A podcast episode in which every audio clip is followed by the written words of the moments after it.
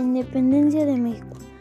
En, 1800 y 1810 nace la conspiración de Querétaro para levantarse contra el virreinato. El 16 de septiembre de 1810, el padre Miguel Hidalgo anima a los feligreses y da el grito de dolores para comenzar con la lucha de independencia mexicana en agosto de 1821. México confirmó un trato de Córdoba que ratificaba el plan de Iguala en 1811 en el conocido puente de Calderón.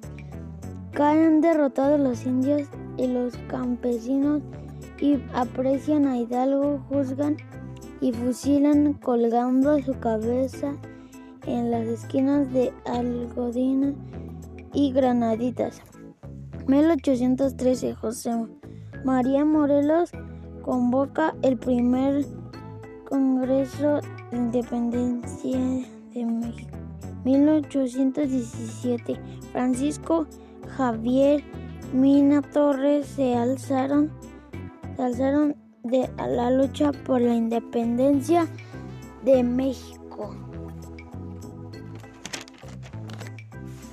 En 1821, Agustín de Turbide promulgó el Plan de Iguala de los Tres Garantías.